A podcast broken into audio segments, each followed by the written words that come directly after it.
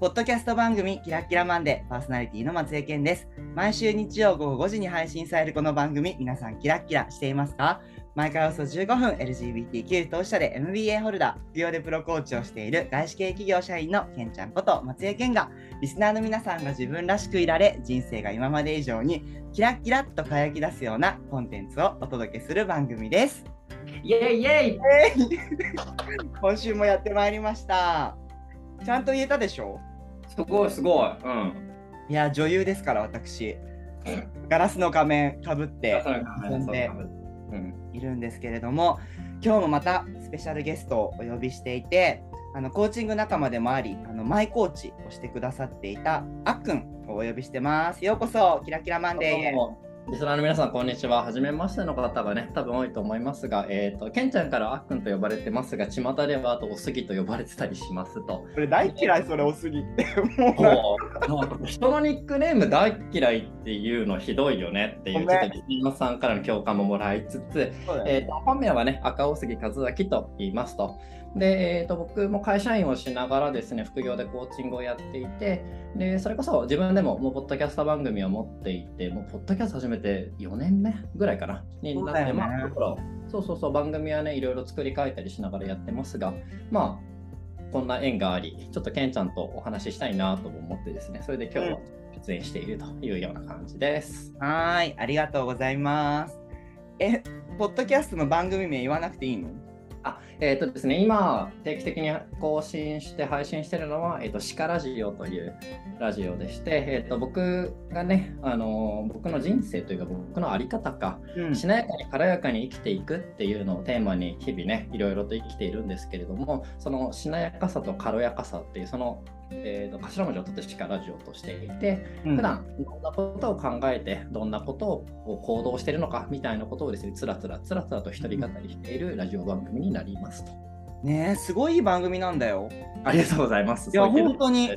ななんで、あのぜひね、このキラキラマンデー聞いてる人にも聞いてほしくて、あの、両方みんなに聞いてほしいなと思ってる。そうね、だからキラッキラマンデーの一つのねテーマでもあるあのありのままっていうね、ところで言うとマジありのままダダ漏れラジオだなって自分でも思ってる。そう、なんか、でも、あっくんのラジオはすごいしっかりしてるなと思うよ。僕のキラキラマンデーに比べると、なんかさ、内容があるっていうかさ、あの、毎回のさ、学びがちゃんと、心にちゃんとさ、残るものがあるんだよね。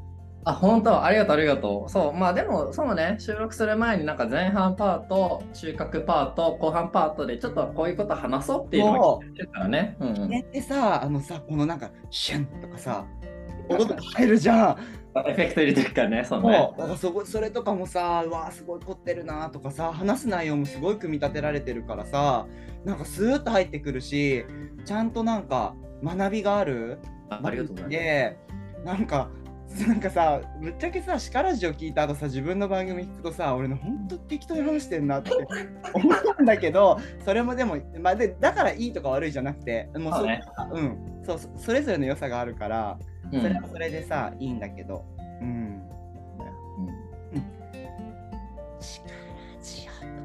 っていうね、あの、これ、石川ラジオ聞いてる人しかわからないんですけど、あの、キラキラマンデーも冒頭でね、なんかいろいろ言うことがあるんですけど、僕の鹿ラジオの冒頭は、この鹿ラジオという5文字を毎回ちょっとアレンジして言うっていう遊び心をそこで出してる番組なので、そうだよね。なんか僕さ、ほら前さ聞いたけどさ、それさ、深読みしすぎてさ、なんか意味があるんじゃないかみたいなさ。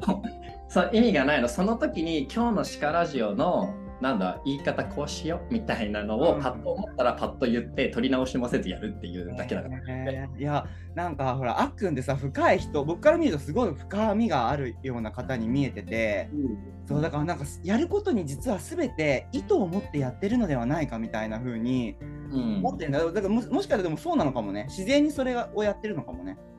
そうね、まあでも比較的、でも何かするときにやっぱり意図は持つことは多いかな。何のためにやるか。あでもその意図がね、なんか大体やりたいからとかやってみたいからみたいなことの方が多いよ、でも。あー、なるほどね。でもそれ大事だよね。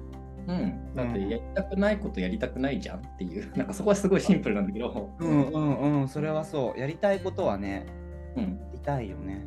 そうやりたい。うんまあ、確かにあっくんもなんかいろいろなことに取り組んでるな常になんか、ま、あと学びっていうのもなんかすごいあっくんを表現する一個のテーマな感じが僕しててああ、でもそうかもね。そうかもしれない。うんなんかね、なんかね、そこで言うとね、なんか別に学びたいってわけじゃないのよ。うんなんかそこら辺さ、ついこの間、久しぶりにマイコーチとこう、マイコーチのね、ココーチングを受けて、うんそのしなやかで軽やかなあり方なんだけど、うんしなやかで軽やかなおすぎあっくんだったんだけどさ、うんしなやかで軽やかで変化が好きなあっくんおすぎだねってなったのよ、その時。ああなるほどね。うんなんだろう、停滞してる感じとか変わらない感じが相入れないのね、僕の中で。あーあーそこでもちょっとわかる。うんそうなってくると学びっていうエッセンスが入るとさなんかあ知った気づいた新しくできることが増えたみたいな変化につながってくるからその変化につなげるための学びが好きって感じかなだから。うーん。えじゃあ言い換えると学びは変化をする？なんかえ手段。手段。うーん。何に変化しようとなしてるの？でそのねなんかねいわゆるゴールみたいな理想の状態みたいなのあんま持ってないんだよね。あ面白そうねみたいな。ーあーでもに向かっていくでしょ、うん。今この瞬間ってことねそうそうそうそうそう。だからあんまりねなんだろう。半年後の自分こうなってたいとか1年後の自分こうなってたいとか全然持ってなくてさ、うん。でも今これはやってみたいとかこれをもっとうまくできるようにやりたいみたいな思いはあるからそれに忠実になってる感じだよ。あーでもねちょっとそこさもうちょっと聞きたいんだけど、うん。俺もそんな感じなの。今ね。うん。ただついほんとさ数年前とかはさ、うん。なんかやっぱ未来にとらわれちゃうっていうかさはいはい。なんかなんかさ誰にも言われてないけどこうなってなきゃいけないんじゃないかとか5年後の自分がこうって語れない自分ってかっこ悪いとかうん。なんかそんな風に思ってた時期も正直あったの。うん。そう。でもあっくんはそういう時期ってなんかあったりしたの？それともなんか本当にこの今この興味があることに素直に動けてるっていうのは割となんか昔からできてた感じ？でも割と昔からだよ。やっぱりなんかその 3, 年後5年後どうなりたいかなんてその時じゃないと分かんなくないって思ってる人だからさ。えーでもそれさえーでもそれわかるんだけどさほらなんか若い子とかもさなんかよくさ面接とかで言われるじゃん。5年後の自分どうなってたいんですかとかこの会社でとかってさ言われるさもうそれらも僕本当になんてこと聞くんだよって最近思ってるんだけど。なんかね、そこで言うとね、運よく、まあまあ、就就職活動の面接とか、運よくそんな質問に当たらなかったからっていうのもあるんだけど、うんでもどうだろうな。なんか、まあ今、例えばね、その質問が来たら、その時に自分のやってたいことがやれるような健康的な体でいたいですって感じかな。ああなるほどねなるほどねうーんいや僕もね本当今はなんかそう聞かれてそうそういう質問をね投げかけられる時にいや正直わからないと。で実際今のこうここにいるこの自分も5年前こうなってたってことは想像してなかったしでも僕振り返って唯一自信持って言えるのはどの瞬間も自分にとって心地いい選択はし続けてたっていう。で今の自分めちゃめちゃ幸せなのね。うん。あ正直5年後どうなってるかわからないけど5年後幸せになってるってことはなんとなく分かってるの。でもそれって今この瞬間、なんか自分が心地いいとか興味があることとかやりたいっていうことを心にとか気持ちに素直に選択し続けるっていうこと、っていうふうに今はすごい自信持って言える？うんうんうん。そうかそうか。なるほどね。うんなんかそのなんでみ未来のゴールみたいなものももちろんねあのあっちゃいけないとかないとダメとかいう気はないんだけど、うんあった方がなんか今自分のねなんだろうやる気が高まるとかさすごくこれをやっていきたいとか、なんかなんていうの？エンジン、えーガソリンになるかうんガソリンになるものだったら、そしたらなんかそそういう風なものだったらねあった方がいいと思うけど僕ねあんまりそうならないんだよ。あなるほどね。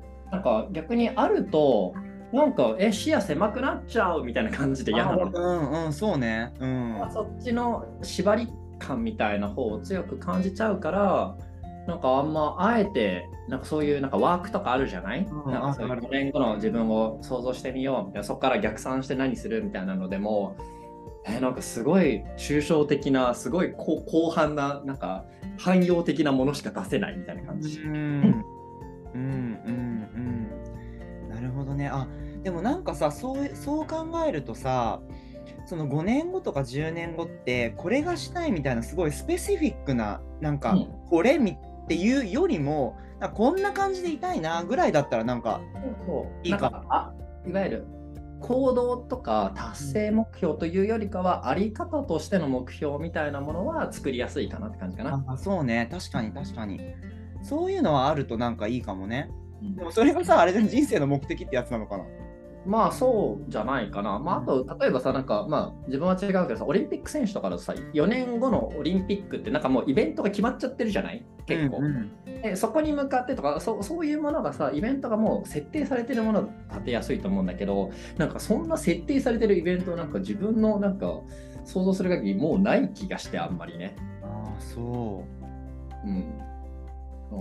なんから別にそこを目指すものでもないなって感じがしてね。そうね。あとなんかさ イベントごとに目標を置くっていうのはさ一つそれはあるじゃん。なんか今オリンピックって例えしてくれたけどさ、例えばあっくんだったらさスパルタンレースえスパル合ってる？スパルタンレースだっけ？なんかスパルタンレースは出ないよ。なんだっけ？そういうのやってなかったっけ？なんかやってクロスるフィットね、クロスフィットね。クロスフィットのなんかみなんか大会？なんかえうん。なんか出るってなかったっけ、大会はまあまあ毎年出てるんだよ。毎年出てて、そこで自分のスコアとかランキングを上げたいなと思ってるから。あそうそう。そういうのはいいよね。目標として挙げるのは、だから、でもそれもさ、結構近しい目標なんだよ。本当に毎年やってることだし、あ。みたいなところだから。うん。いやなんかほらあっくんとさ僕って共通であとコーチっていうところもあるじゃない？あ、そうね。うん。まあ、あっくんの方がさ、まあ、大大パイセンなんだけどさ、パイセン。だってさ、あれだよ、あっくんさ、俺がさ、しあの CTI のコーチング、ね、基礎コースの時のアシスタントでいたんだよ。あ、そうそう、アシスタントしたよね、僕ね。そうそう。懐かしいね。え、だって去年のあれ5月とかだもん。そう、去年のゴールデンウィークだったね。そうだね、そうだね。だってあの時はもうさ、あっくんあれでしょ、CPCC ももう取ってたタイミングだよね、きっと。あの時はもう CPCC は取ってたね。なんか CTI のやつ、上級コースも全部終わらせてたからね。うんそうだね。でしょ？いや何だったの？何だったっていうかさ、何？だったって何？何だったんで聞き方間違えちゃったけどさ、コーチングを始めてなんかきっかけとかさ、興味を持ったのはでも。もともとね、大学生の時からコーチングというものがあるのを知ってたのね、実はお。しゃれ おしゃれか。そうででも、なんかその時はコーチングか、なんかちょっとうさんくさいものがあるぞぐらいなテンションだったのよ。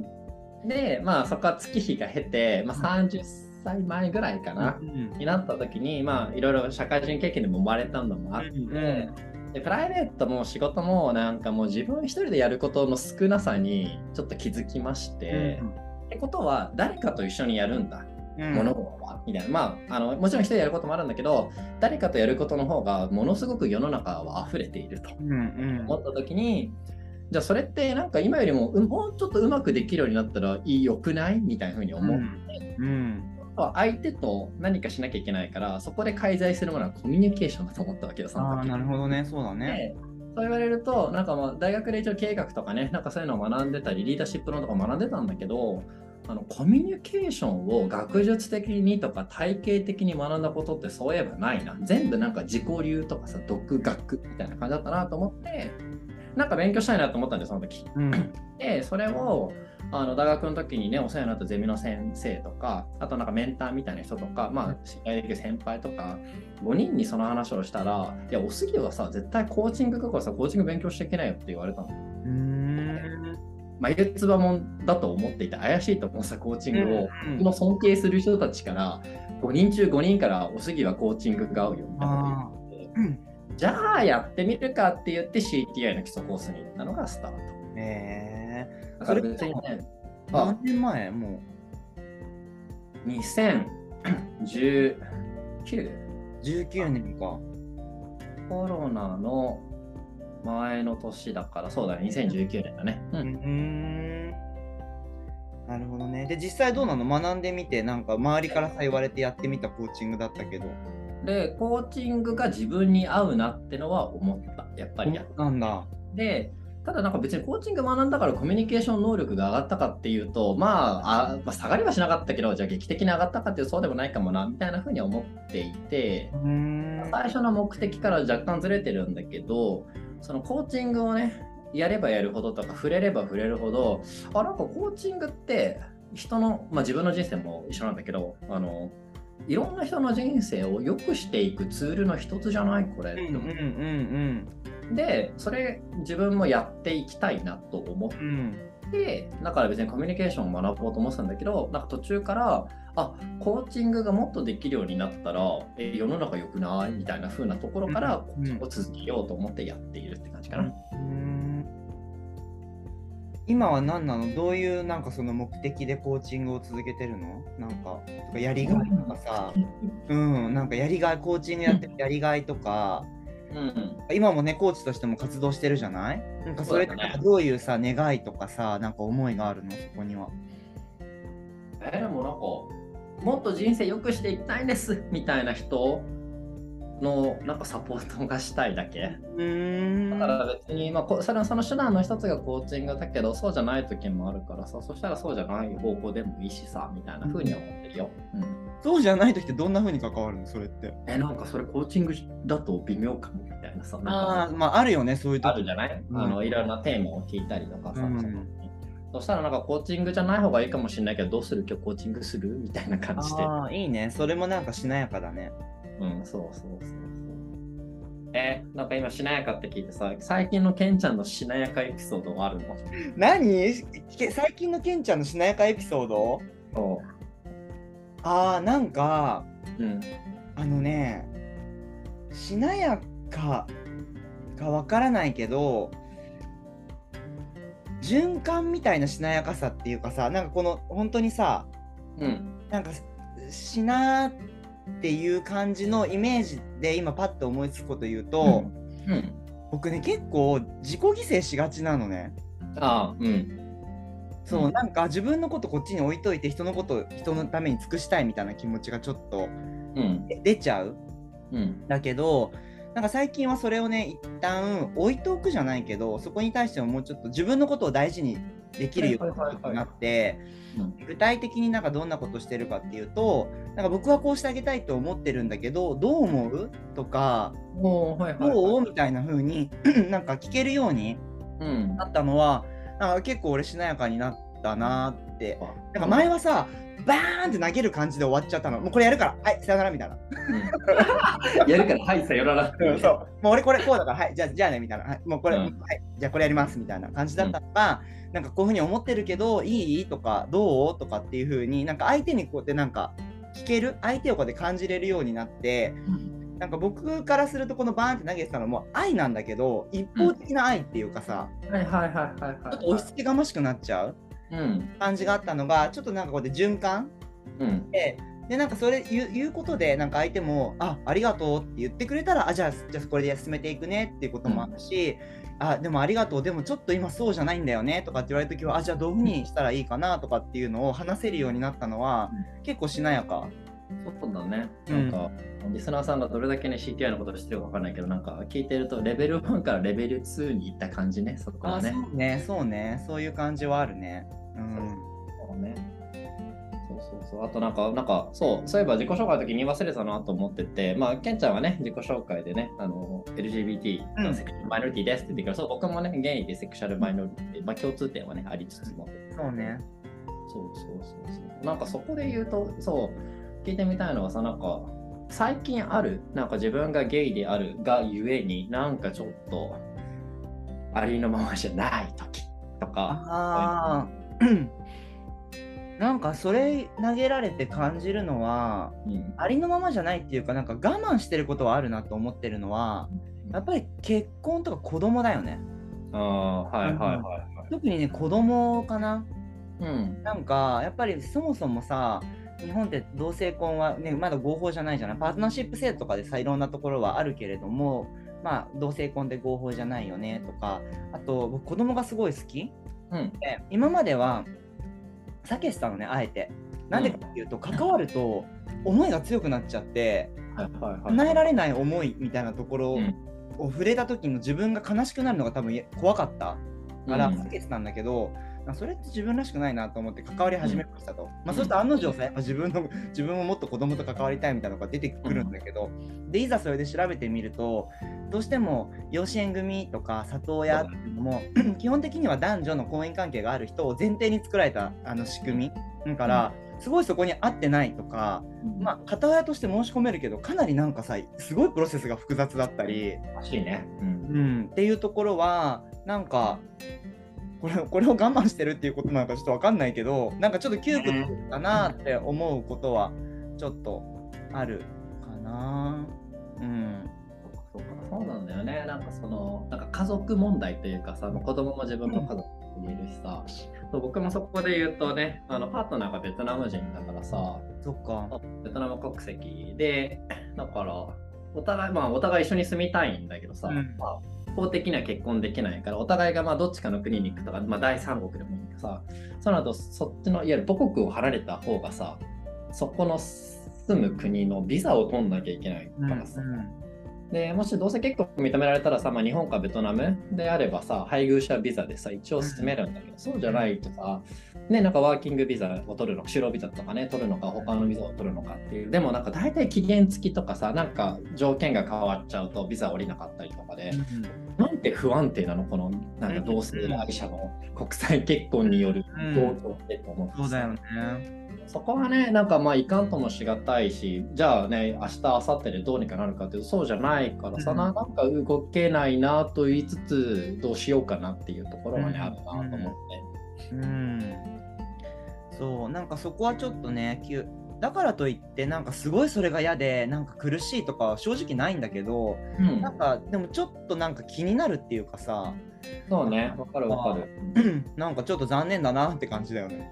だからなんかそこはな、なんて言うんだろうな、なんかもうんう、その状況下に慣れ慣れてしまった感も実はあるんだよ、自分の中で。あそうね、確かに。で今じゃあこれですごい声を上げたからってね明日明後日どうどうにかなるものではないってことも知っているからまあちょっとマッチの姿勢でいるかが長えなって感じかなだからなんかあと僕なんかねそこのなんかさ社会課題的なところの気になってるところではあるけど何かそのだからといってなんかあえて運動してとかなんかうん。こういうこういうデモ活動みたいなのしてとかもあんまりなんかやりたいと思わなくて。う、んうんでもそうだねなんか自分もあんまそこにまあもちろん Marriage for All Japan とかはさ、応援したいなって思う気持ちもあるからそういうなんか協力はするけどでも自分がなんだろうなんか先頭切って何かやるみたいなところまでは自分もなくてどっちかっていうとなんだろうななんか今の世の中の、まあ、世界で間で見た時の法律で2人が幸せに暮らせそうな道ってないかなみたいな方を思っていねるうちになんか舵を切ってるって感じかな。だから日本の法律を変えようじゃなくてお互い同性結婚が認めた国で例えば永住権取れないかなとか、うんそこでもちゃんと暮らせるスキルを身につけようとかなんかそういう方にすごいシフトしている感じなんだよね僕はねなる。ほどね。うん確かに。そうね、なんかそこは確かにそう、ちょっともやっとするけど、でもかといって、じゃあね、婚姻関係がなるってなったところで、今の僕とパートナーの関係がどうなるかって多分どうにもならないとは思うんだよね。あそうなんだ。二人二人の間のこの気持ちみたいなところはさ、うんうんうん。もうなんか、はい。す酸いも甘いも知った13年間だったので、はいはいはい、そうだ、そうだね、長いのもんね。そう、僕よりも長いんだよね。僕も、えっ、と、今年で10年目ですからね。そうですね。そっかそっかそっか。そう。そうなんですよ。そんな感じよね。うん。まあでも、総じてハッピーには生きられてるからなってえ、感じだそうしてめっちゃハッピーに生きられてるよ。うん。そうそう、お互い好きなことやってるしさ。そうだね。ううんん。だからね、好きなことやってるもそうなんだけど、嫌なことをやってないってのが僕多分ね、大きいんだよね。え、何？どういうこと？それ嫌なことをやってない？えだからなんか嫌な人との飲み会とか行かないとか。あそういうこと大事大事。なんか、いや、友達と、まあ、すごい仲いい友達に誘われても、いや、今日水族館行く気分じゃないなって思ったら断るしさ、みたいな、そういう感じうんうん嫌なことをやらないみたいなな、なんかそれが大きいなって自分の中で思う。うん。なるほどね。でもそういうさ、生き方ってすごい幸せにつながるよね。うん、そうね。で、結局空いた時間でもちろんやりたいこと、やってみたいことがあればやるし、なんか何もなければ、まあ適当に過ごすみたいなさ、うん感じで過ごしてるから、楽ちんだなって感じかな。でしょ？でも片やさそうじゃない人たちもいるじゃない？世の中に。ね、いるね。うん。何なんだろうね。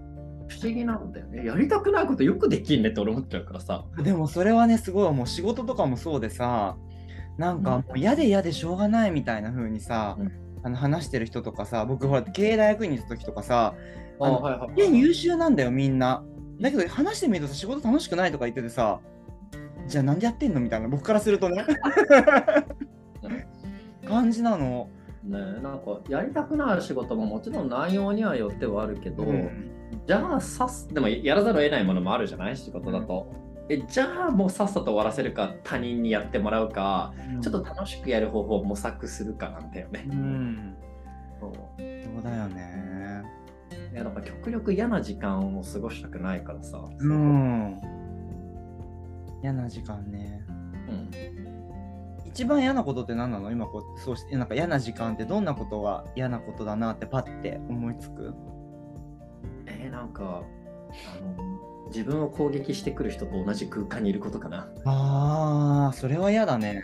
あやめてっていう。ややめてみたいな。うん。でなでやめてってやめないんだったら僕が出てくからここからっていう感じ、うんねやっぱりね。うんえでも今でもいる？そういう人に出会うことってある？おーまあさすがに攻撃性を出されることはもうないけどね。でも、あ多分この人僕と一緒にいることあんま好きじゃないとか嫌なんだろうなっていうのはなんと感覚としてわかるからそしたらまあその人の近くに行かないようにしとこうみたいなふうな女性にもある。うんなるほどね。まあね、世の中はね、全人類と仲良くなんてできると思ってないからさ、僕はさ。あでもそれはすごい思う。私、合わないなら合わないでいいしさ、そしたら合わないんだったらコミュニケーション取らない方がお互い良くなって思ったら、その場から離れるって感じかな。うん、なんか僕すごいね今いまだになんか子供の頃母親に言われたことをすごい覚えてることがあって世の中の人全員から好かれてる人は偽善者だからって 言われたのねなんかその時当時分かんなかったのうん。で僕結構全員から好かれたいみたいなさ願望が子供の頃から割とあってうん。そうでなんかそれをさ母親に言われて当時は分かんなかったけどなんか今改めて感じるとさ、うん。あそりゃそうだよねって思うよねうん。うんもちろん好かれるに越したことはないかもしれないけど、無理して好かれなくていいかな。あそうそうそれはね、うんで、あと、なんかね、そこで思うのが、もちろんなんか好かれてた方がいいな、あの気持ちいいからさ、こっちもさ、とか気分悪くはなんないから、好かれてたいなと思うけど、もしかしたら今のタイミングじゃないのかもなって思ってる。ああ、これ5年後、10年後に再開したら仲良くできるかもしれないし、まあ今このタイミングが違うのかな、みたいなふうに思ってる。うんうん。で、なんかさ、疲れたいって思ってさ、こうやって疲れちゃうのもあるけど、あとなんかこうしてさ、自分らしく過ごしてるとさ、別に人から嫌われてるかとか好かれてるかもあんま気にならなくなってくんだよね、別に。ああ、そっかそっか。なんか前はこのえこの人に嫌われたらすごい嫌だみたいな風に意識しすぎちゃうっていうか、でもなんか自分がどうありたいかみたいなところにさ、集中するとさ、ぶっちゃけ周りのことあんま気にならなくなるっていうあ、か。そうね。うんこれは、うん。で、掃除多分嫌いじゃないんだよね、俺のこと。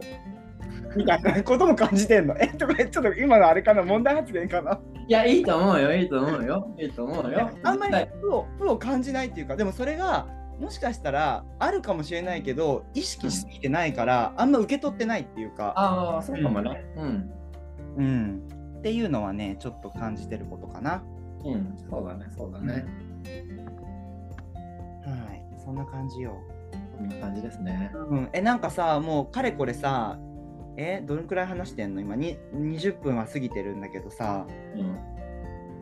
え、あっくん、なんかこれ聞いてる人にさ、このああっくんからのさ、このありのままでいるためのなんかさ、一言みたいな、なんかちょっと。えー、なんかいきなり難しいなんかお題出してくるね。なんか大喜利みたいじゃん。なんかえだだけど、えって言うじゃん。俺さっきさ、しななケンちゃんにとっての最近のしなやかさ、まあ、なのエピソード何なの？とかさ、うんおおいね、あっくん今さ、俺が言ったことでちょっと大喜利みたいな感じ。俺もあれ結構大喜利で、おああすまえ、え、え、え、え、ちょっと。あ何カウンターパンチ食らったってこと？違う違う違うじゃあ今じゃあそれは意識して今の質問を投げたわけじゃなくてなんかこの、ほらしなやかでいるあっくんからなんかみんながよりなんかしなやかになれるためにみたいなところでなんか願いでもいいしなんかあれば最後聞きたいなと思ったんだ。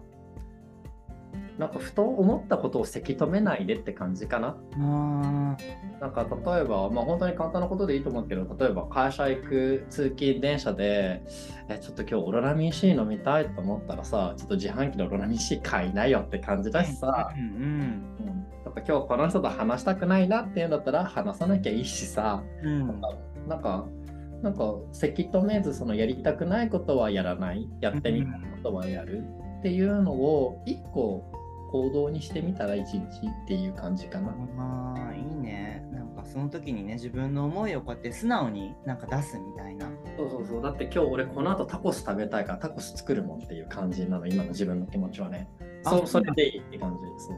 あそ今のそれはあの事実？これからあ事実、これからちょっとお肉に込んでタコス用の肉を作って、で、タコスの生地持ってるから、それでタコス食べるって思ってるから、ああいいねそうそう、そんなことでいいのよっていう、別になんかうん大層な何に、僕は人生でこれを成し遂げたいみたいなものじゃなきゃやっちゃいけないなんてこともないしさ。別にでもなんかそんな大大小の積みなんかちっちゃいことの積み重ねでもあるしその中で大きいことも見つかってくるかもしれないしって感じだからさ。うん。せき止めないでねって感じかな。あー。チーメッセージだね。勇気もらう人いいると思うよ本当に。うそうそうだって眠かったら寝てりゃいいしさ。そうっていう。やなんか動物見てると本当そう思うんだよね。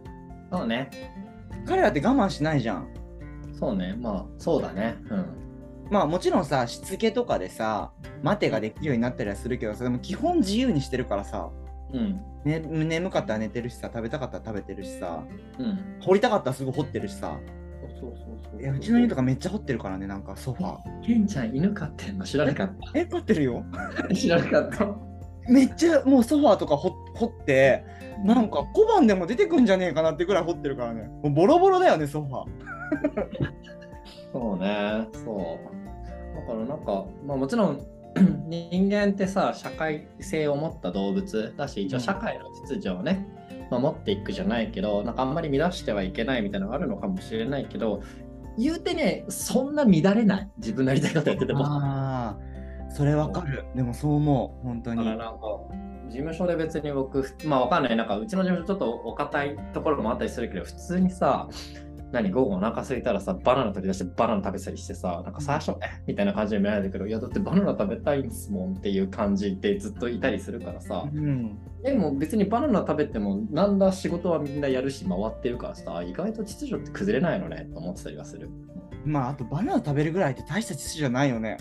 まあね、そう、でもなんか最初はね、え？みたいな感じで見られて、ああそういう感じ？みたいな。まあ、部署移動したての時だったんだけど、なでもバナナ食べたいからよくない？みたいな。っーていうのだから、そう。それもせき止めてないねバナナ食べたいと思ったら食べるんだもんそうそうそう。そうだからそこに誰からの許可とかも別にいらないからさ、自分が許可すればいい話だからね。うん。ね、じゃあさ、一人でも多くの人がさ、そういうなんかせき止めずに、なんかね、そのありのままで幸せになるっていうね、ところを、大事に作っていこう。でもね、なんかそこで言うとね、なんかごめん、なんか別に、変だね今のをね、否定するわけじゃないんだけど、せき止めなければ全人類幸せになるかっていうと、そうじゃないかもしれないとも思ってたりはする。う。あ、まあ、それはそうだろうね。そうそうそう。だからなんか、あの、コーチングで僕がやってる時に、やっぱいつも気にして、気にしてるとか、えっと、なんだ、気にかけている、気に留めている、注意してることかっていうと、いや、だってこの人はさ、この人なりの幸せの生き方、向き方、やり方があるから、うん。なんかもう、せき止めないでってさっきは言ったんだけど、せき止めない方がもしかしたらこの人幸せなのかもっていう、そんなああ、点もちゃんと持ちつつ、はしてるなって感じかな。そうね。なんか、せき止めないでっていうのはさ、あくまでもさ、あのあっくんの願いでもあってさ、でもそのさ、本当にコーチングとかしてるクライアントさん、まあ、人それぞれ違うじゃん。咳止めないってことがさ、響く人もいればさ、うん。咳止めた方がいい人もいたりする時もあるじゃん。でもなんかそれってでもその人のありのままを探しに行くっていうか僕なんか割とコーチングやってる中でなんか解放とかあとうん取り戻すみたいな感覚結構あって、うん本来のその人ってどんな人なんだろうっていう好奇あ心そうなんだね。え、取り戻す感覚があるんだ。うん、なんか僕生まれながらにしてみんなそのその人として生まれてきてると思うけどなんか僕がコーチングやってる目的はその生きていく中で何かこうこうじゃなきゃいけないんじゃないかとかこうあるべきなんじゃないかっていうのに、なんかこうやってまみれちゃった人たちを、うんで本来のその人に僕は戻したいとか解放していくっていうのが僕のコーチとしてのなんか感じてるところなんだよね。あ、そうなんだね。そうか、そうか、そうか。うんいや、なんか感覚がちょっと違ったなと思って。そう僕はどっちかっていうと、新しいものを作っていくプロセスがコーチングって感じだからさ。ああなるほどね。あでも、でもそれで言うと、なんか僕もでもそこにはつながってる。でも、そもそもまず本来の自分を何かを取り戻さないとこっちに行けなくないっていう感じもあるかも。そっか。なんか、まあ、もちろん過去のことも大事なんだけど、でも過去じゃん。うん、うん。未来っていうのは未来じゃんみたいな感覚もあるので、うん、だから多分僕は新しく作っていくとか、まあ一つずつ積み上げていくみたいな、なんかそんなイメージなんだよなって感じかな。うーん。まあそれぞれね、あります。はい。というわけで。悪いとかでどっちがね、あの優れてるとかそんな話じゃないので、そうなんです。そうなんです。そう、だからコーチってさ、本当にいろんな数、ね、いろんなコーチがいるし、そうそうそう。もうそれでいいと思ってる。うんそうね。うん。正解もないし、不正解もない世界だそうなんです。はい。そんな感じです。はい。はい。じゃあ、閉じていくね。はい。はい、今週も皆さん聞いてくださってありがとうございます。あの、シカラジオの URL も貼っておきますあので、ぜひありがとう、ありがとう。ラジオも聞いてください。では、皆さんまた来週日曜午後5時にお会いしましょう。ここまでのお相手は、けんちゃんこと松江健と、えー、あっくんもといおすぎこと赤尾杉和明です。せーの、キラキラッキラ